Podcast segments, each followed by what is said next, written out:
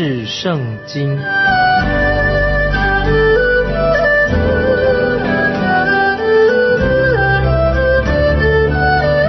认识上帝的话，把上帝的话带到全世界。本节目是由认识圣经机构和环球广播电台联合制作，欢迎收听。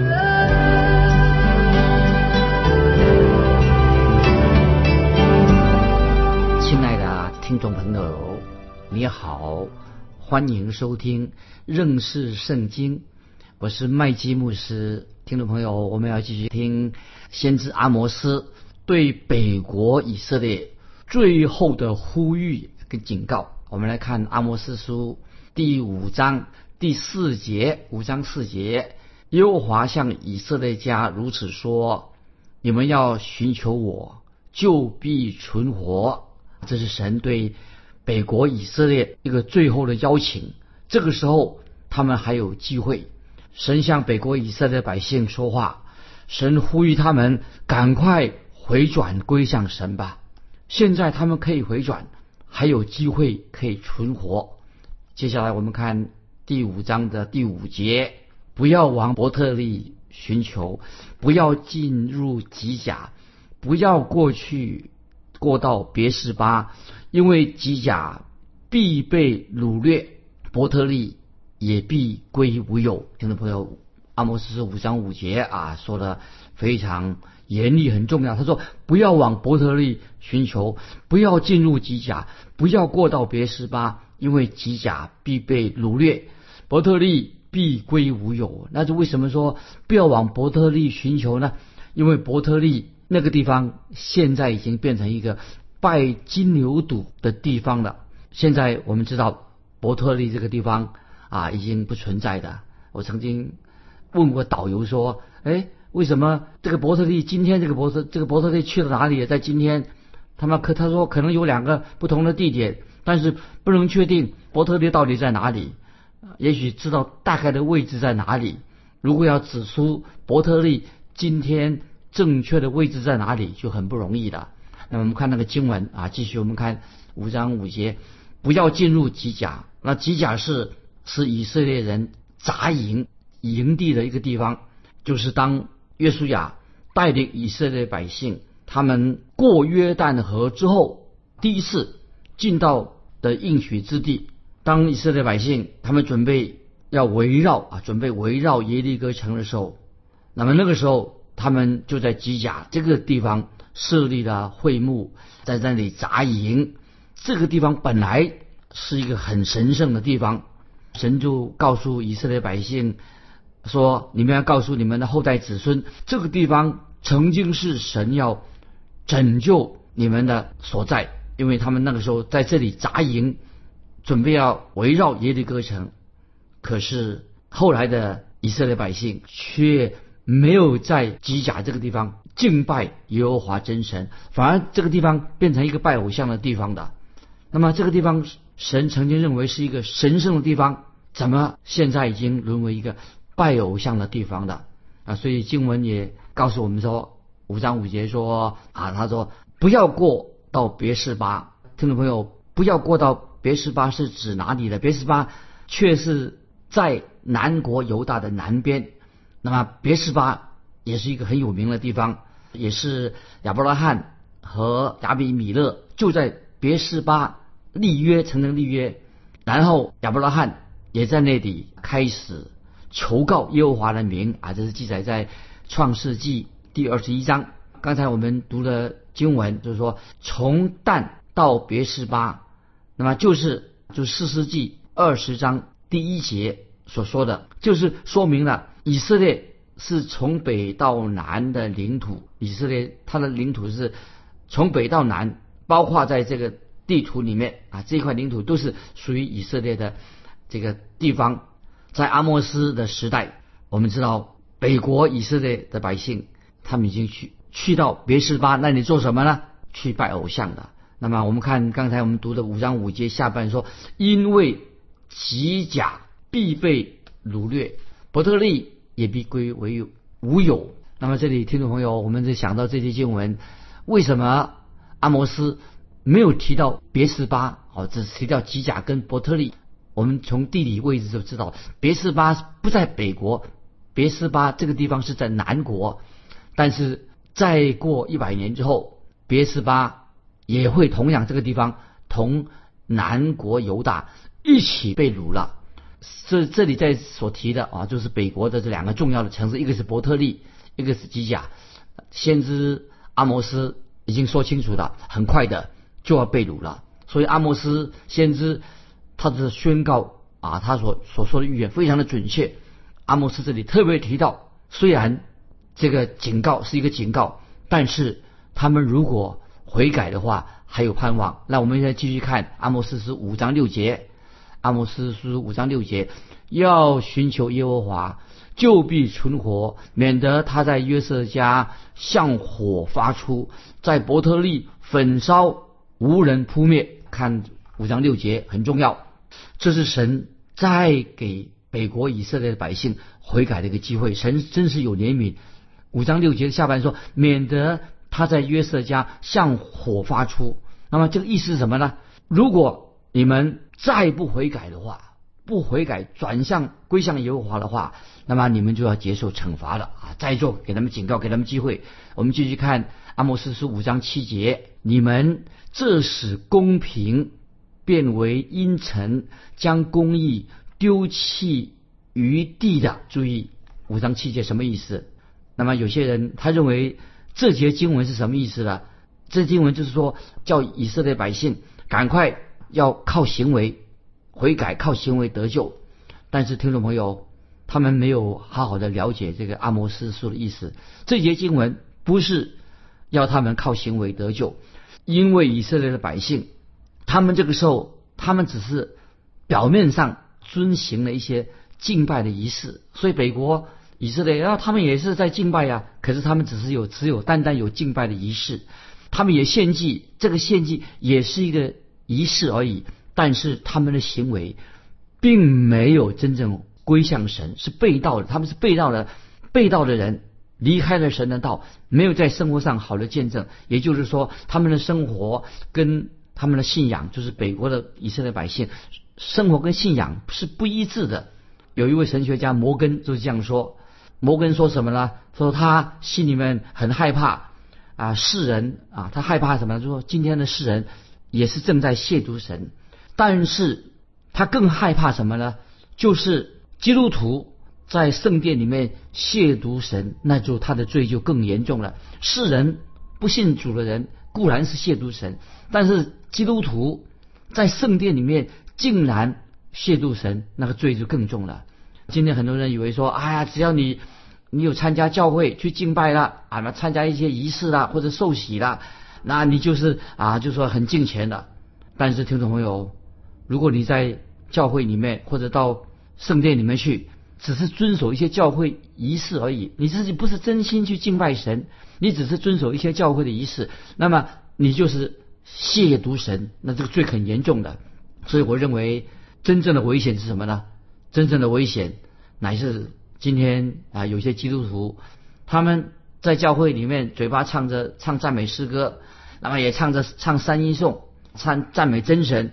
可是离开教会以后，他们却过着那些不诚实的、这个人不诚实、虚伪的、不公正、不公义的生活，这才是一个非常严重、真正比那些不信主的人呢亵渎神更严重、犯了更严重的一个大罪。所以我们看到以色列当时的以色列百姓就是这个样子啊，他们嘴巴里面啊说我们有去敬拜、有献祭，所以神透过先知。来责备以色列百姓，听众朋友，这里我们要知道，今天我们不可以嘴巴说啊，我已经在基督里面了。那么，可是你的行为跟你在说你在基督里面不一样。好，所以我们知道，信基督的人真正信靠悔改的得救，当然信靠基督，这是必要的。但是你不能够只有嘴巴说你信基督，必须要你的信心必须要在你的行为上面。有好的见证出来，所以今天我们不晓得，今天我们一个一位说已经是基督徒了，一些听众朋友你是基督徒的，但是你的行为、你的生活跟你所信的福音有相称吗？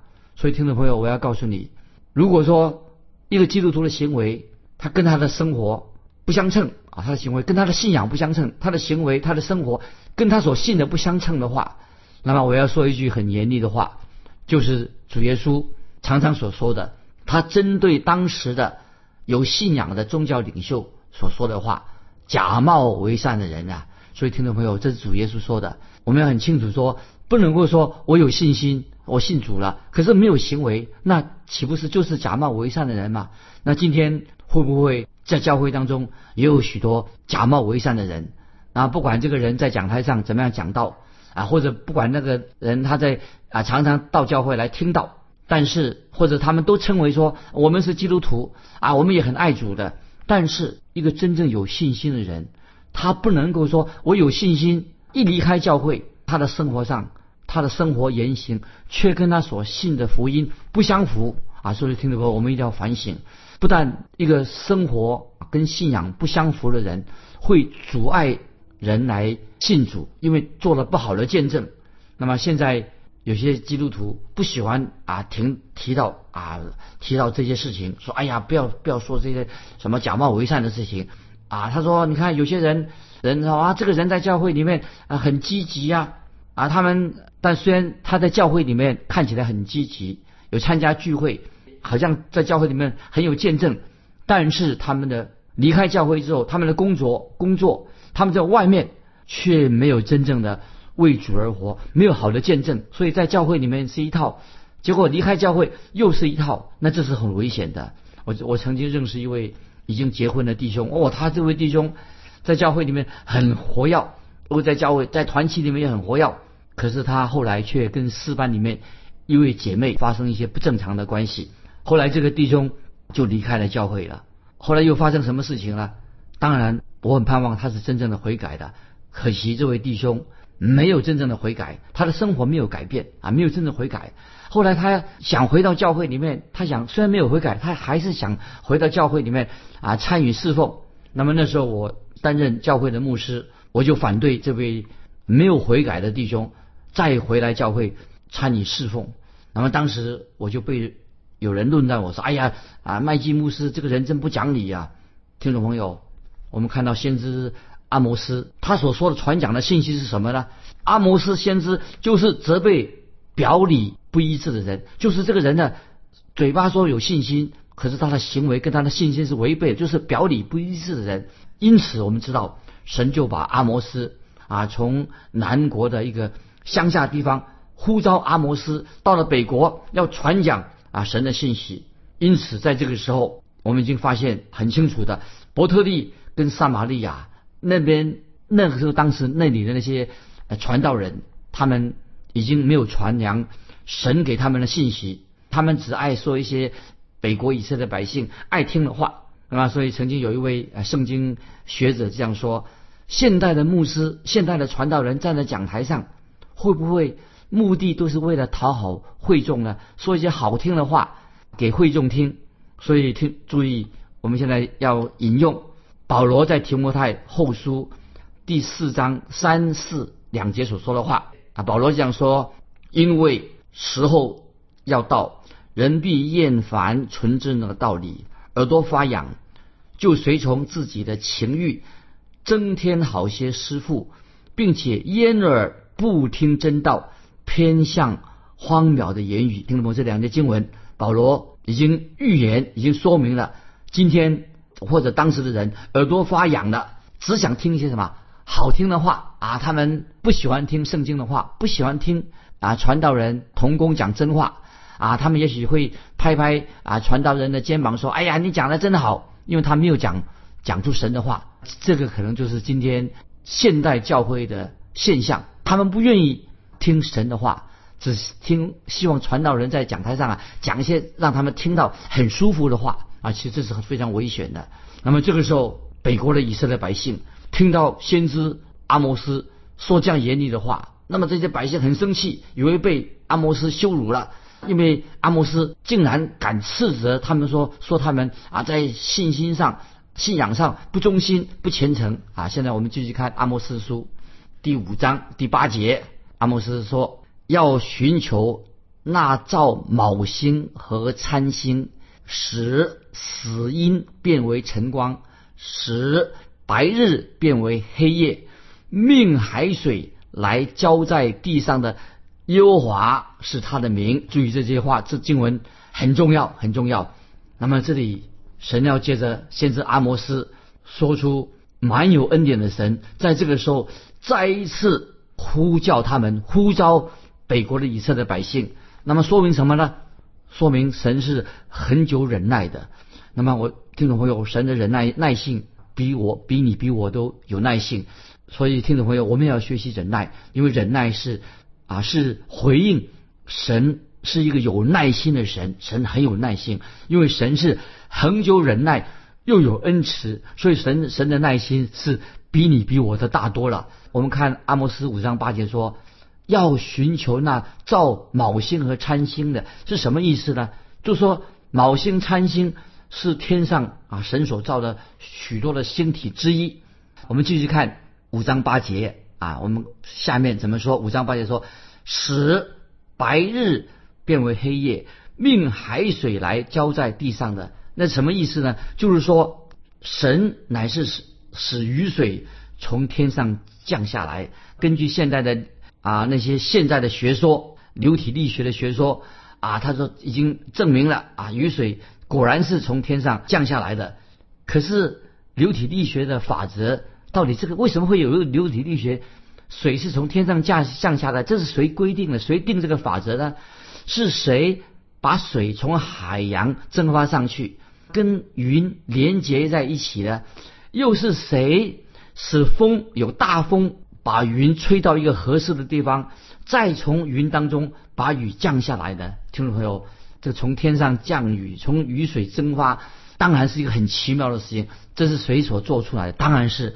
神所做出来的，神造这个宇宙，造风造雨，所以这里先知阿摩斯说耶和华是他的名，所以阿摩斯先知再很清楚的对以色列百姓说：你们竟然忘记了，违背了创造天地万物、掌管雨水天地的神，你们竟然转去拜偶像。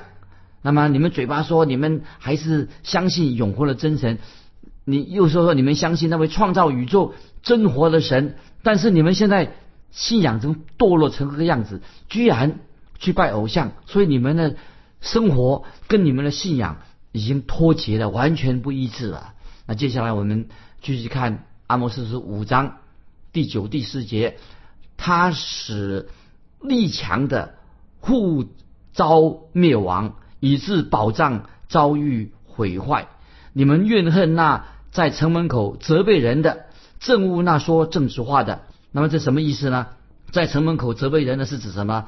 就是指在城门口做法官的。做法官那时候是在城门口，然后当时的法院就是设在城门口。那么圣经从圣经里面看出，听众朋友也许记得，在路德记，路德记里面我们看到波阿斯啊，这就邀曾经邀请他的近亲亲戚到伯利恒城门口。来处理拉米跟路德财产的问题。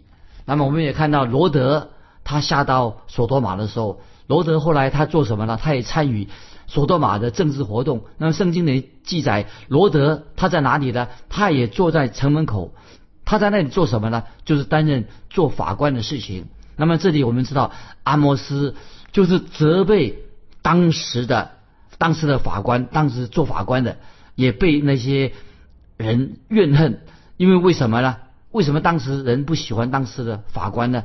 因为大多数当时的法官，阿摩斯时时代那些做法官的，他却选择跟恶人联盟在一起，选择跟做坏事的人，这些法官包庇做坏事的人。所以我们看五章十节阿摩斯书下半说，政务那说正直话的，所以当时那些想要说。正直化的要主持公义的那些法官反而不受欢迎的，所以听众朋友，我也认为说，从那个时代开始到现在，我们的人类的本性没有多大的改变，人的本性仍然是不公不义的。做法官的人是不是真正的正义？我们要好好的去思想。啊，接下来我们看五章第十一节，《阿摩斯书》五章第十十一节说：“你们践踏平民，向他们勒索麦子；你们用凿过的石头建造房屋，却不得住在其内；栽种美好的葡萄树，却不得喝所出的酒。”这是神的审判将要临到了。那么五章十一节说：“你们践踏平民，向他们勒索，意思是什么呢？就是当时的法官、当时的法院非常的不公平。意思是说，这些贫穷的百姓得不到公平正义的对待，因为当时的法官非常不公平。我自己也有这样的经历，因为我自己呃出生在一个很贫穷的家庭，很多很长一段时间。”我自己，我们的家就是一个很贫穷的一个家庭，我可以了解这这节经文所说的。那么我们继续看五章十一节的下半，他说下面怎么说呢？你们用凿过的石头建造房屋，却不得住在其内；栽种美好的葡萄园，却不得喝所出的酒。这是什么意思呢？这是阿摩斯先知预言在撒玛利亚这个美丽的宫殿。将来要被毁，已经变成将来要一定要变成一个废墟。所以，当先知阿摩斯传讲圣经的信息、讲神的话之后，不久，那么撒玛利亚这个宫殿已经被毁的。直到直到今天，听众朋友，你知道吗？撒玛利亚美丽的宫殿已经变成废墟的。直到今天，已经有了三千多年了，仍然是一个废墟的地方啊。我们继续看阿摩斯书五章十二节，五章十二节说。我知道你们的罪过何等多，你们的罪恶何等大，你们苦待异人，收受贿赂，在城门口驱往穷乏人。所以我们很清楚看到这些经文，那些穷人，当时的穷人得不到法院为他们伸张正义。今天社会的今天的社会啊，有没有真正为贫穷人伸张正义呢？那圣经清楚的告诉我们。当一个国家、一个政府没有为贫穷的百姓伸张正义的时候，神已经知道，因为神是管理世界的，他把这个责任已经交给政府，要好好的管理国家，这是国家的职责。这些国家，任地上任何的国家都要向神负责。意思就是说，神要审判那些不负责任、压制平民的国家，因为这种国家审判。一定会神的审判一定会临到一个不伸张公义的国家，所以从历史里面看到，罗马帝国就是一个没有为百姓伸张公义公义的国家，所以这个国家已经从地上啊消灭了，神的审判已经临到他了。我们继续看阿莫斯书五章十三节，所以通达人见这样的时事，必沉默不言，因为时事真恶。所以讲到阿莫斯的时代。那时候所发生的事情，他们知道这些穷苦的百姓得不到官方公平的审判，大家只好做什么呢？只好不说话，沉默。那么这种做法也许是比较谨慎。如果他们要公开抗议的时候啊，可能他们就得不到什么效果，也会得到不良的后果，所以他们都采取沉默啊。我们继续看第十四节，十四节五章十四节，阿莫斯说：“你们要求善，不要求恶。”就必存活，这样耶和华万军之神必照你们所说的与你们同在。感谢神，虽然北国以色列有这么多不公义的事情，神再一次的呼吁以色列的百姓赶快归向真神。我们继续看第十五节，要恶恶好善，在城门口秉公行义，或者耶和华万军之神。向约瑟的渔民施恩，这里神说的很清楚，要他们恶恶啊，对那些恶恶的事情要厌恶，要好善，要行善，在城门口秉公行义，或者耶和华万军之神向约瑟的渔民施恩。先知阿摩斯的意思什么呢？已经警告他们，他们的机会不多了，他们要把握最后的机会，赶快悔改归向神。那么这个时候，阿摩斯先知他。改变话题的，他警告北国的百姓说：“神的审判快来了，耶和华的日子已经临近了。啊，继续看五章十六、十七，十七节，主耶和华万军之神如此说：在一切宽阔处必有哀嚎的声音，在各街各街市上必有人说：哀哉，哀哉！又必叫农夫来哭嚎，叫善唱哀歌的来举哀，在各葡萄园必有哀嚎的声音，因为我必从你们中间经过。这是耶和华说的，听众朋友，这两节经文就说清楚的指出，如果他们再不肯悔改的话，那么很清楚，神的审判就要临到的，就是死亡的审判就会领导的。那时候他们要唱哀歌了。都要大声的哭好了啊！这是阿姆四十五章十六十七节啊，说到人人都有一死，时候审判要临到，他们要哭好。所以听众朋友，神是审判人的神，当审判临到的时候，人都会哀哭。所以听众朋友，但是神也应许我们那些信耶稣、有永生、有永生盼望的人，我们可以不必哀哭。这是圣经上给我们很清楚的教导。所以，听众朋友啊，如果你读到今天这段信息的时候，心里有感动，欢迎你来信回答一个问题：说为什么在审判的日子当中，有些人会哀哭，那有些人却有永生的盼望呢？欢迎你来信跟我们分享。来信可以寄到环球电台认识圣经麦基牧师收。愿神祝福你，我们下次再见。